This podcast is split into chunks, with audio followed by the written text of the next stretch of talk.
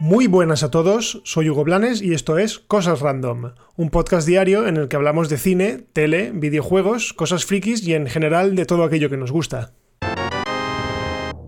Bueno, hoy empezamos para variar hablando de Disney Plus, y es que resulta que hay novedades acerca de la nueva serie del universo de Star Wars. Ya sabéis que hasta ahora solo teníamos una, que era la del Mandaloriano, Bien, pues ahora eh, se trata de la serie basada en los orígenes de Cassian Andor, que si no lo sabéis, pues es uno de los personajes principales de la fantástica Rogue One, que es a su vez uno de los dos únicos spin-offs de la saga que se han hecho en el cine y el único que tuvo éxito. Aparte de la evidente presencia de los actores Diego Luna, que da vida al propio Cassian Andor, y de Alan Tudyk, que da vida al cargante androide K2SO, no sabíamos de la incorporación de nadie más. Es decir, no, sabíamos que el proyecto estaba, pero ahí, simplemente ahí estaba, no había noticias ni nada. Al menos hasta ahora. Y es que nos acabamos de enterar de una incorporación al proyecto y la verdad es que es bastante interesante. Se trata del actor Stellan Sasgard, o como se pronuncie, conocido por ser el protagonista de la reciente serie Chernobyl, eh, que se ha emitido en HBO y que es muy buena, por cierto, os la recomiendo mucho. También por interpretar a uno de los tres padres de la protagonista de Mamma Mía. Y por último, también por ser uno de los actores recurrentes dentro del universo cinematográfico de Marvel, donde interpreta al doctor Eric Selvig, que es el compañero de aventuras de Thor en las dos primeras entregas, el mentor de Jane Foster, y que también apareció en la primera película de Vengadores. Se sabe que los planes originales de Disney eran estrenar esta precuela de Rogue One a lo largo de 2021.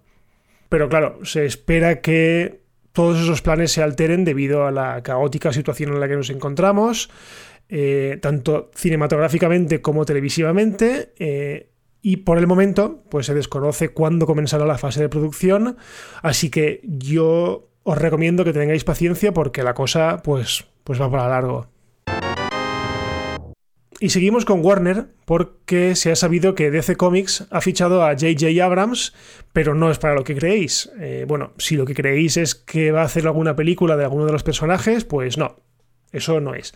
Resulta que han fichado a Abrams para desarrollar una serie para HBO Max, que es el próximo servicio de vídeo bajo demanda que sustituirá, aquí en España por lo menos, al actual HBO y que contendrá todo el catálogo de Warner y por tanto también todo el de DC Comics.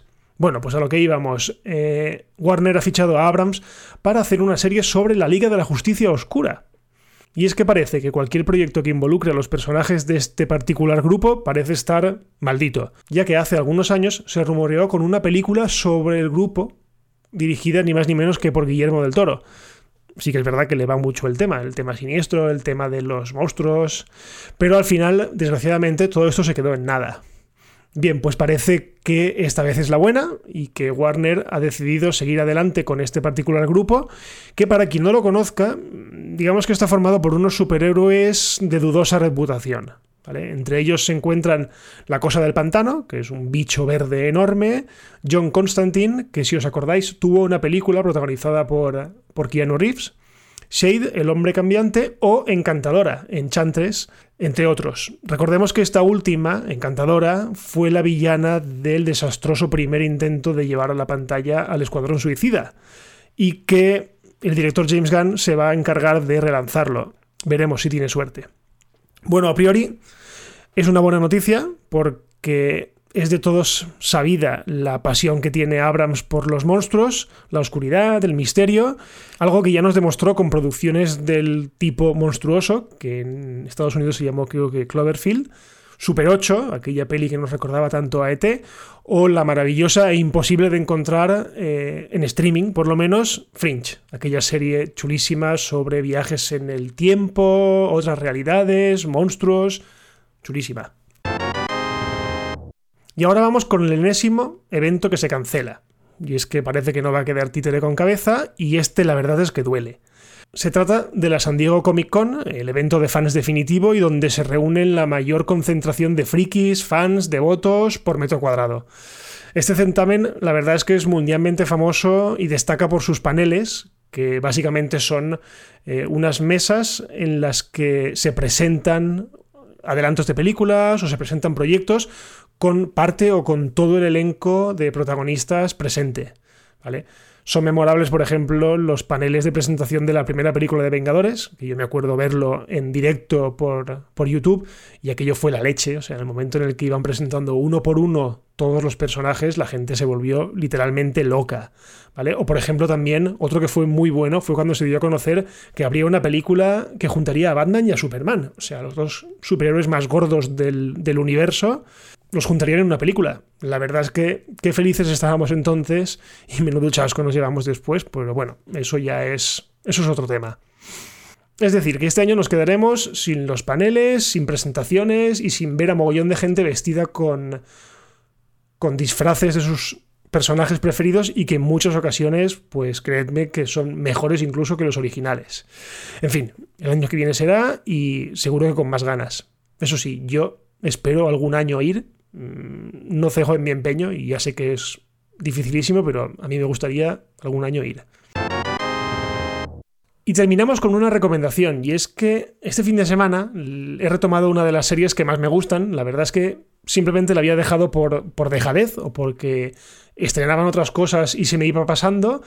Pero bueno, la he retomado y la verdad es que es maravillosa. Se trata de The Good Fight, que para quien no lo sepa, es el spin-off de otra serie maravillosa que se llama The Good Wife y que se centra en la historia de Diane Lockhart, que era una de las protagonistas de la serie original, ¿vale? Una abogada, y que en el momento en el que se va a jubilar, eh, pues no se puede, no puede hacerlo porque la pasta que tenía ahorrada en un fondo de inversión pues le ha volado porque su inversor pues es un corrupto, ¿vale? Realmente este es el punto de partida de una serie fascinante que mezcla casos eh, judiciales con política de alto nivel, con Trump por aquí, no sé, o sea, a mí me encanta. Eh, si tenéis un hueco, de verdad os lo recomiendo muy mucho. Y si os apetece, eh, las dos primeras temporadas las tenéis disponibles en Prime Video. El resto, bueno, pues están en Movistar Plus.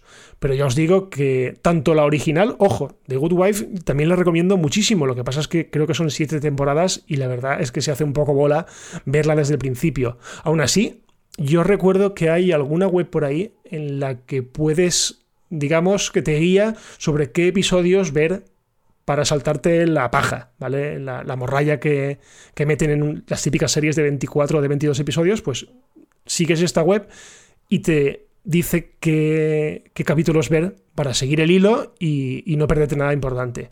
Ya os digo, tanto The Good Wife como la que os hablo, de Good Fight, son dos buenísimas series de abogados y no os dejéis, no os dejéis asustar por el tema que os digo, por el tema de los abogados, porque es muy chula, es muy muy buena. Y nada, hasta aquí el episodio de hoy de Cosas Random. Recordad que todos los días estamos disponibles a partir de las 7 de la mañana, hora peninsular de España, y que ya que estamos disponibles en todas las plataformas, pues lo de siempre, eh, si se pueden dejar estrellas, dejadme estrellas, si se pueden dejar comentarios, pues lo mismo, comentarios, si lo queréis compartir con la gente, pues compartidlo porque eso nos ayuda muchísimo y por ejemplo, el último episodio, el del especial que hice con Laia, la verdad es que lo ha petado bastante, estoy súper contento y eso quiere decir que os ha gustado el formato y que volverá. Seguro que volverá. Y nada, si nada pasa, pues nos escuchamos mañana. Adiós.